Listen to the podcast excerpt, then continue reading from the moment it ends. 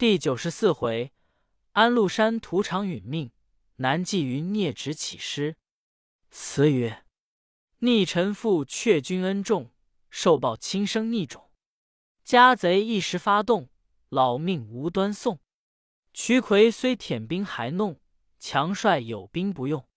烈士泪如泉涌，断指何之痛？又调胡捣练，君之尊由天也，由父也。然而逆天背负，最不容于死。然使其被戮于王师，伏诛于国法，犹不足为意。唯是逆贼之报，即报之以逆子。陈方被其君，子玄是其父，既足使人快心，又足使人寒心。天之报恶人，可谓巧于假手矣。乃若身虽未尝为悖逆之事，然手握重兵，专治一方。却全部以国家土地之存亡为念，只是心怀思虑，防人暗算，济人成功，做事孤城危在旦夕。忠臣义士，消腹而守，奋身而战，历尽神疲，痛心泣血，哀嚎请教，不斥包虚秦庭之哭，而竟拥兵不发，默然不关休戚于其心，以致城池失陷，军将丧亡，百姓离灾。忠良殒命，此其人与乱臣贼子何异？言之可为发指。且说安禄山自两目既盲之后，性情愈加暴戾，左右共议之人稍不如意，即痛加鞭挞，或时竟就杀死。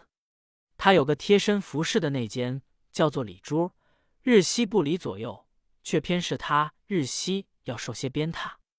更可笑者，那严庄是他极亲信的大臣了。却也常一言不合，便不免于鞭挞，因此内外诸人都怀怨恨。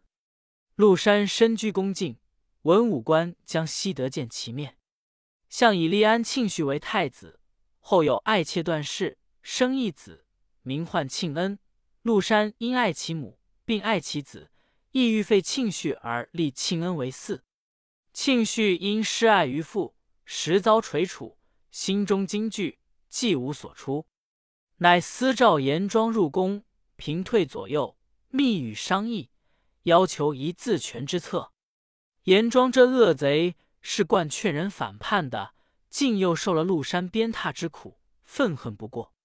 平日见庆绪生性愚癌，易于拨弄，常自暗想：若使他早袭了位，便可凭我专权用事。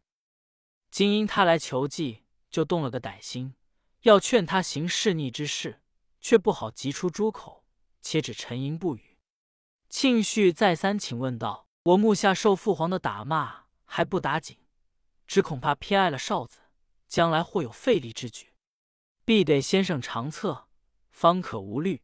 幸勿令教。”严庄慨然发叹道：“从来说母爱者子报，主上既宠幸段妃，自然偏爱那段氏所生之子。”将来废立之事，断乎必有。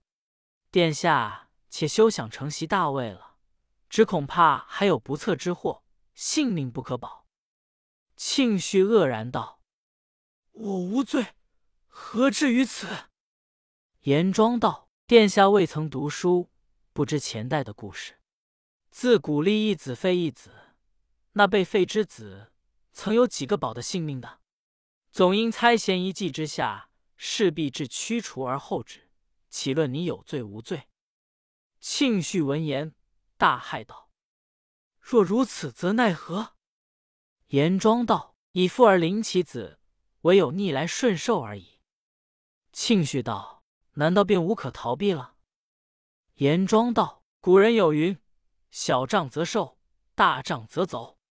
此不过为一家父子之间教训督责，当父母盛怒之时。”以大仗加来，或受重伤，反使父母懊悔不安，且依父母以不辞之名，不若暂行逃避，所以说大仗则走。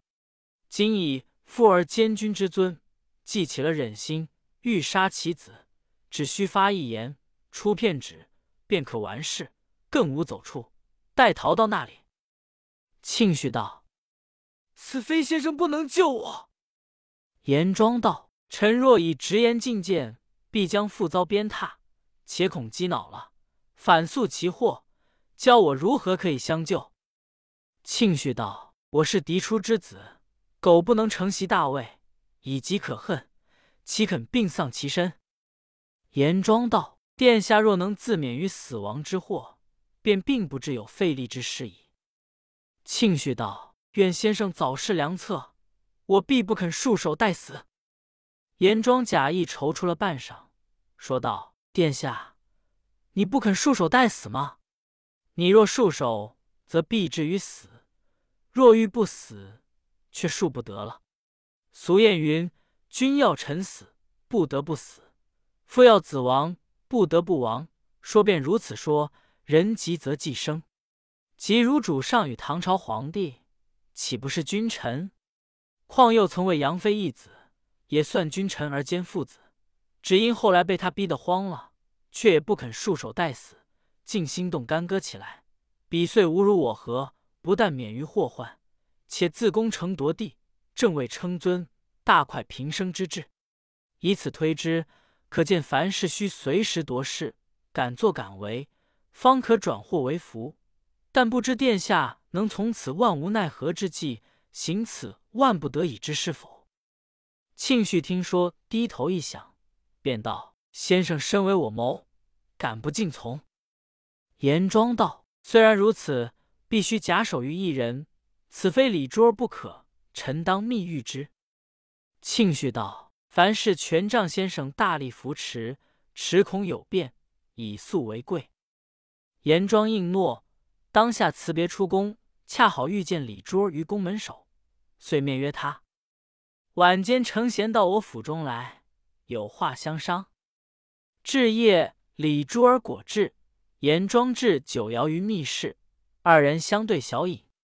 严庄笑问道：“足下日来，又领过几多鞭子了？”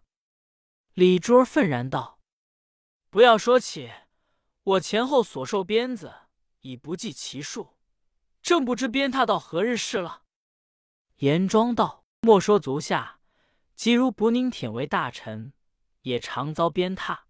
太子以楚二之贵，一屡被鞭挞。圣人云：“君使臣以礼。”又道：“为人父，止于此。”主上嫩般作为，岂是待臣子之礼？岂是慈父之道？如今天下尚未定，万一内外人心离散，大事去矣。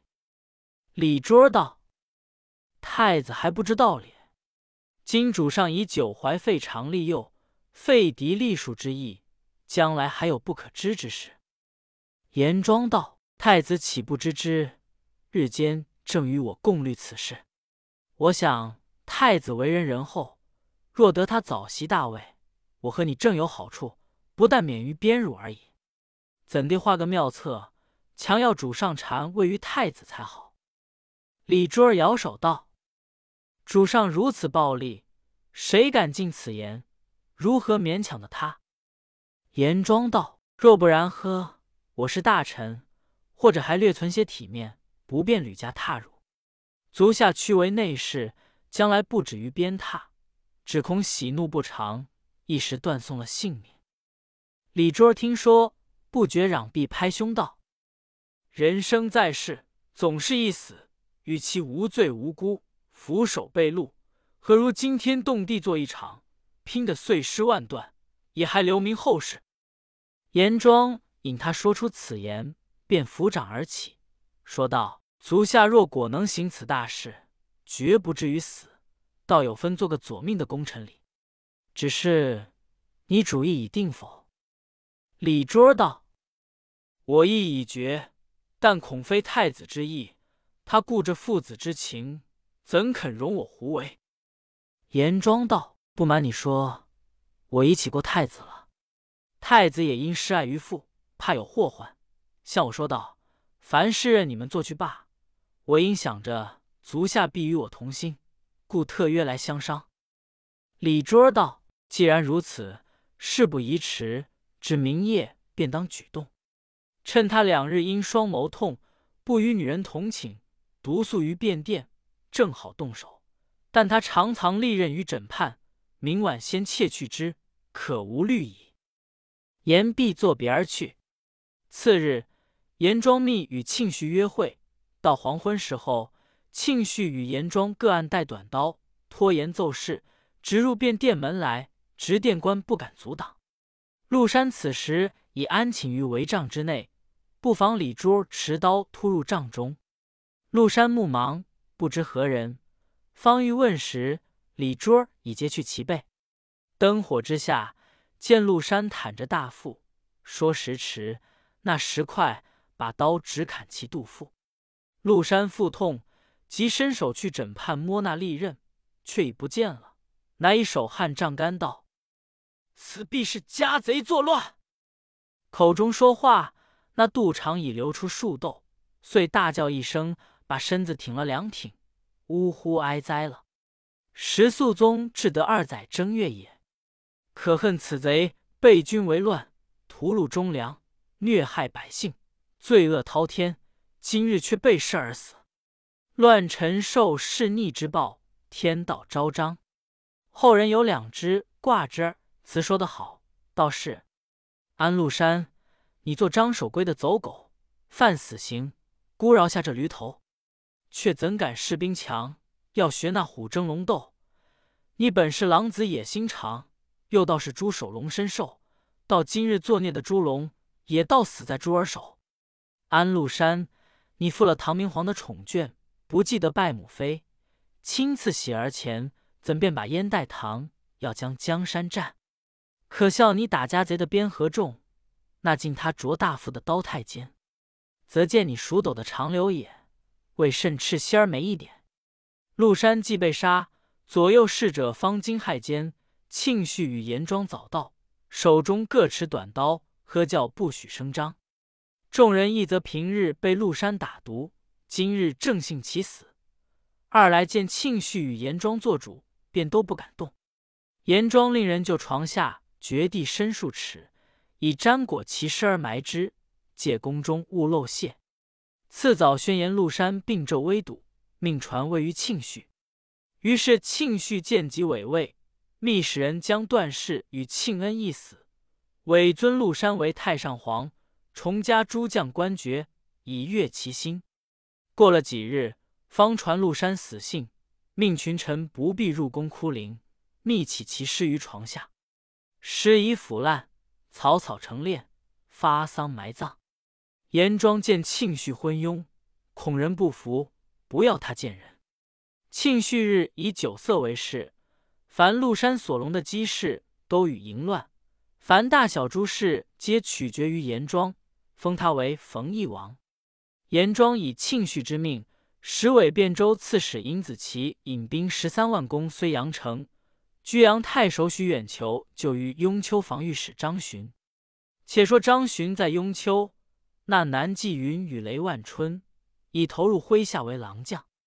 当车驾西幸之时，贼将灵狐巢来攻雍丘。张巡率许、雷二人及诸将佐，犀利拒贼。灵狐巢与张巡原系旧同学，因遣使致书，深言肃气，且云。天子存亡未卜，守此孤城何益？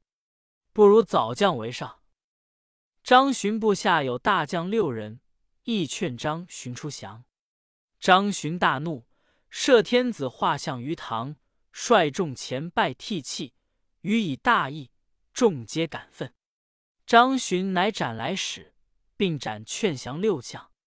于是人心愈坚，据守祭酒。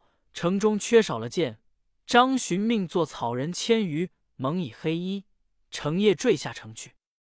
贼兵惊疑，放箭乱射，遂得箭无数。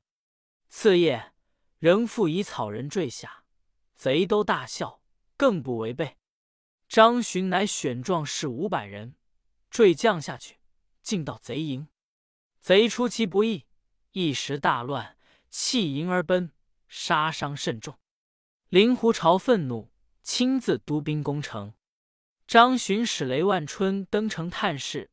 石万春因传闻的其兄雷海清殉难的消息，十分哀愤，才哭得过，便咬牙切齿的上城来。方举目而望，不妨贼兵连发管箭。雷万春面上连中六矢，仍是挺然立着不动。令狐潮遥望剑，以为木偶人，即见其用手拔剑，流血背面，方寻之是雷万春，大为骇异。正是草人错认是真，真人反疑为木。笑儿草木皆兵，现他智勇具足。少顷，张巡亲自临城。令狐潮望着楼上叫道：“张兄，我见雷将军，知足下军令矣。”然如天道何？张巡说：“足下未识人伦，安知天道？你平日也谈中说义，今日忠义何在？勿更多言，可即决一胜负。”遂率兵与战，兵皆奋勇争先，生获贼将十四人，斩首八百余级。令狐潮败入陈留，于众屯于沙窝。张巡乘夜袭击，又大破之，奏凯而回。忽探马来报说，贼将杨朝宗欲引兵袭取宁陵，断我归路。张巡乃分兵守雍丘，自引兵将星夜至宁陵，恰值徐远亦引兵到来，遂合兵与贼战，昼夜数十回合。大破杨朝宗之众，斩首数千级。节因至行在，肃宗诏以张巡为河南节度副使，徐远一家官进至，仍守睢阳。致使尹子奇来攻睢阳，徐远因兵少，遣使至张巡处求救。张巡以睢阳要地，不可不坚守，乃自宁陵引兵三千至睢阳，和徐元所部兵不过七千人。张巡与南霁云、雷万春等数将并力出战，屡次得胜。张巡欲放箭射尹子奇，奈不识其面，乃以高为使射去。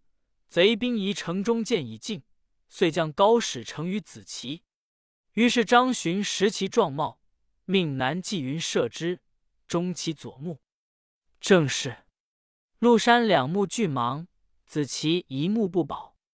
相比君臣之面，眼睛无乃太少。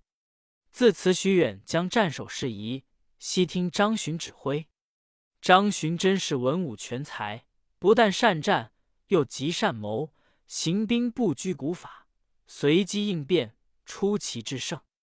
其生性忠烈，每临战杀贼，咬牙怒恨，牙齿多碎，却又能于军务孔总之际，不费吟勇。因登城楼，遥闻笛声，遂作《军中闻笛》诗云：“韶饶是一灵，笛其复成音。不辨风尘色，安知天地心？门开边月尽，战苦震云深。但惜更楼上，遥闻横笛音。”闲言少说，且说徐远项于睢阳城中积军粮十余万担，后被宗藩国王拒掉。其半分给他郡，不由徐远不肯，因此睢阳城中粮少。到那时，见已告溃，每人日只给米一二合，杂以茶纸树皮为食。贼兵攻城愈急，造为云梯，其状如虹，使勇卒三百立于上，推梯临城，欲变腾人。张巡欲之，使人于城墙前凿三穴，四梯将进。每学出一大木，一木挂定其梯，使不得进；一木上有铁钩挽住其梯，使不得退；一木上置铁笼成火药，发火焚之，梯即中断。梯上军士都被火烧跌，落地而死。贼兵又作木驴攻城，张巡命荣金之贯之，登时消烁。凡此据守之事，俱因机力办，贼服其志，不敢来攻。但于城外列营围困，张巡、徐远分城而守，与众同食茶止，亦不复下城。那时大帅许书记在谯郡，贺兰敬明在临淮，居拥兵不救。而临淮与居阳尤近，张巡乃命南霁云赴临淮借粮，起师援救。纪云领命，引三十骑出城突围而走，贼众数万挡之。纪云直冲其众，左射右射，使无虚发，贼皆披靡。遂出重围至临淮，见贺兰、敬明，涕泣求救。谁知敬明素与许书记不睦，恐分兵他出，或为所袭。二来又心怀妒忌，不欲许远、张巡成功，竟不肯发兵，亦无两米相借。说道：“此时睢阳当已失陷，我即发兵借粮，亦无及矣。”纪云道：“睢阳死守待救，大兵速去，必不至于陷。若国已失，我南巴男儿。”请以死谢大夫。敬明止不语。纪云愤然道：“睢阳与林怀如皮毛之相依，睢阳若陷，急急林怀，岂可不救？”说罢，仰天号痛。敬明爱其忠勇，意欲留之，乃用温言抚慰，且命设宴款待，奏乐又酒。纪云大哭道：“仆来时。”睢阳城中已不食月余矣，今急欲独食，安能下咽？大夫坐拥强兵，并无分灾救患之意，岂忠臣义士之所为乎？因发狠，自咬下一指，以示敬明道：“仆既不能达主将之意，请留此旨以示信，归报主将与同死耳。”一时止血泪血，有如泉涌。作客俱为之挥涕，敬明决意不救，又度纪云不可留，竟谢遣之。此真千古可恨之事，所以至今张睢阳庙中同铸一贺兰敬明之像，裸体绑缚，跪于阶下，任人敲打，以泄此恨。后人也有两只挂之儿，说得好，正是敬明呵，你也是唐家路否？人望你整灾危，冒险的来求救，谁知你拥强兵，竟不能相救。不曾见你心失去，倒要将他永世留。可怜那南巴男儿也，食指儿只剩酒。敬明呵，你不顾千年的唾骂，人南八苦求救，只不听他，眼睁睁看他将指头咬下。他当时临去空咬指，我今日说来一咬牙。好把你睢阳庙里同人也尽力的很敲打。南霁云自临淮奔至宁陵，与偏将连谈引步骑数百，冒为至居阳城下，与贼力战，砍坏贼营，方得入城门。城中人闻救兵不至，无不号哭，或亦弃城而走。张巡、徐元婉言小谕众人道：“睢阳乃江淮保障，若弃之而去。”贼必长驱东下，是无江淮也。况我重鸡皮，急走亦不能远，徒遭残杀耳。林怀虽不来相救，诸镇岂无一仗义者？不如坚守以待之。但是城中绝粮，何忍留尔众同受饥寒？今任尔众自便，我二人为朝廷守事，亦当以身守之，不敢言去也。众人闻言感激。愿同心竭力，以守此城。察指石径，杀马时，马石尽，罗雀绝鼠而时却属易尽。张巡杀其爱妾，徐远烹其家童，以享壮族。人心愈加险感，明知必死，终无叛志。又挨过了数日，军将都营受患病，不能聚守，贼遂登城。张巡西向在拜道。臣力竭矣，不克全城以报朝廷，死当为厉鬼以杀贼。今圣经慈仁寺所塑清霄菩萨，赤发蓝面，口衔巨蛇，如夜叉之状，云集张睢阳自始所为厉鬼相也。城既破，张、许二公及诸将俱被执。尹子奇将许元解赴洛阳。